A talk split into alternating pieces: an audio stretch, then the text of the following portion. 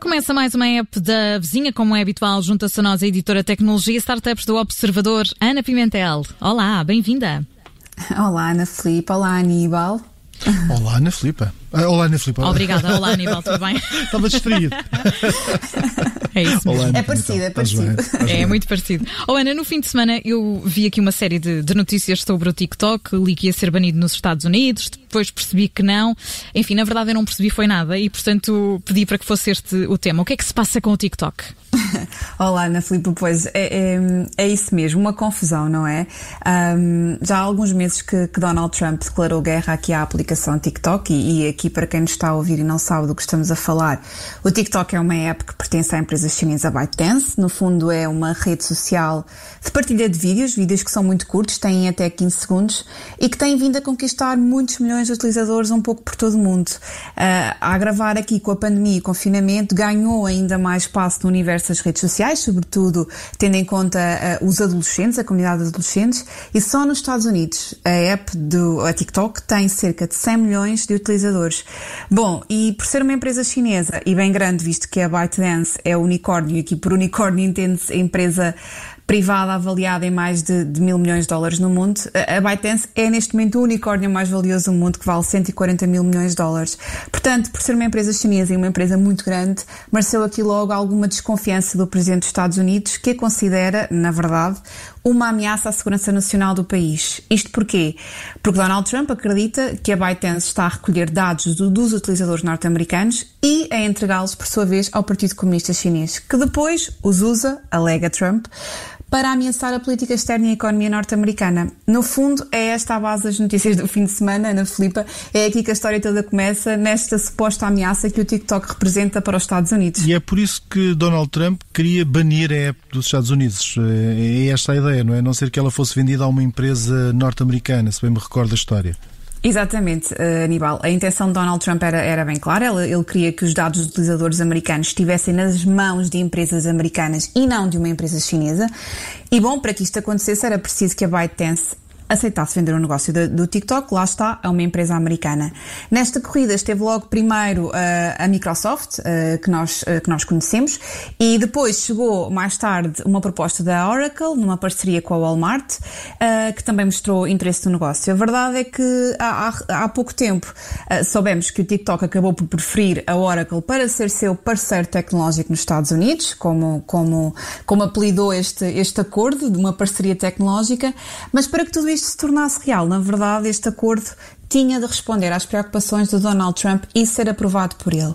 Bom, e é aí que entram as ameaças que conduziram às notícias deste fim de semana. Na sexta-feira passada, o Departamento de Comércio dos Estados Unidos emitiu um decreto a banir os novos downloads da aplicação e de outra também, o WeChat, mas aqui nesta app da vizinha vamos nos focar só no TikTok. Portanto, este, o, o decreto pretendia banir os novos downloads do TikTok a partir de domingo, dia 20 de setembro, a não ser que as empresas chegassem efetivamente a um acordo até essa data, portanto, até ontem. Oh, Ana, e como é que o TikTok reagiu?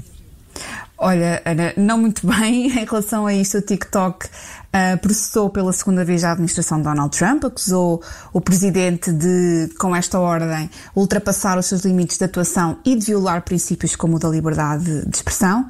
Mas, na verdade, esta proibição nunca chegou a ir avante, porque antes de domingo veio a confirmação oficial de que havia então acordo entre as duas empresas. E esse acordo, em que é que se traduz? Aníbal, eh, na verdade não se traduz bem, bem, bem naquilo que Donald Trump tanto queria, o, o que levanta aqui uma série de dúvidas, mas, mas depois lá iremos. Ah, mas é um acordo que permite, no fundo, ahm, à Oracle e, ao, e à Walmart comprar 20% da aplicação chinesa e com isto criar uma nova empresa que se chama TikTok Global. Esta empresa terá, quando surgir, sede nos Estados Unidos e vai contratar pelo menos 25 mil pessoas. A ideia é que daqui também saia um fundo 5 mil milhões de dólares reservado à educação nos Estados Unidos, mas sobre este fundo ainda não sabe grande coisa e é aqui uma questão mais complexa.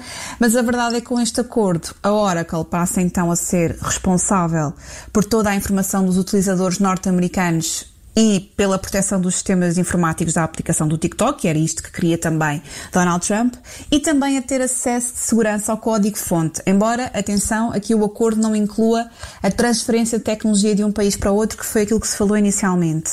Já o Walmart, que também entra aqui na, no, no, negócio, vai fornecer as plataformas de comércio digital e, outro, e vai atuar mais no segmento comercial. E depois de, de isto estar aqui em, negociação, Donald Trump veio dizer no, no, no, sábado que já tinha dado a sua benção, portanto foi mesmo esta expressão que ele utilizou a este acordo. E a ideia é que esta nova empresa, então, esta TikTok Global, que, que, irá surgir e que terá sede nos Estados Unidos, seja responsável pela prestação de serviços uh, aos utilizadores norte-americanos, mas também à maioria dos utilizadores no resto do mundo do TikTok. Portanto, aqui esta questão ainda está um pouco por, por, uh, por desvendar. E os planos? Acho que os planos são os de levar esta nova empresa, empresa para a Bolsa Americana, no prazo de um ano, para que, estando sob o escrutínio dos mercados, também haja mais transparência na sua atividade.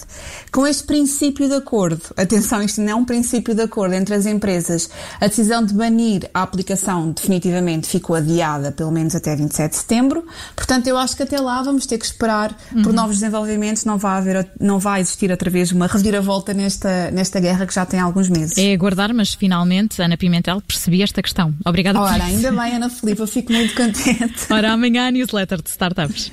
É verdade, sim. Amanhã, como, como é habitual, Uh, mais ao final da tarde há a newsletter Startups com, com as novidades sobre os negócios tecnológicos uh, a chegar ao correio dos nossos leitores, como, como tem vindo a ser habitual. Portanto, se nos está a ouvir e ainda não subscreve, é simples, basta ir até ao site do Observador e começar a fazê-lo. A Ana Pimentel é editora Tecnologia e Startups e junta-se sempre a nós aqui na Rádio Observador, na app da vizinha. Ana, obrigada, até para a semana. Até para a semana. Obrigada.